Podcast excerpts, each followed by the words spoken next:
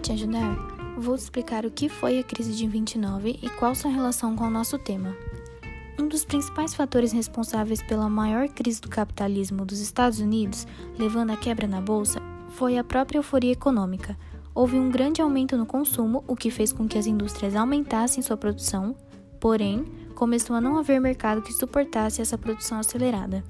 Franklin Roosevelt trouxe o New Deal, medidas econômicas keynesianistas. A grosso modo, o Estado passou a intervir na economia. A construção de obras públicas cresceu nos Estados Unidos e o Estado regularizou a jornada de trabalho para oito horas, aumentando a necessidade de mais funcionários. Na verdade, a crise de fato só foi passar após a Segunda Guerra, mas as medidas keynesianistas geraram resultado. Ponto para Keynes.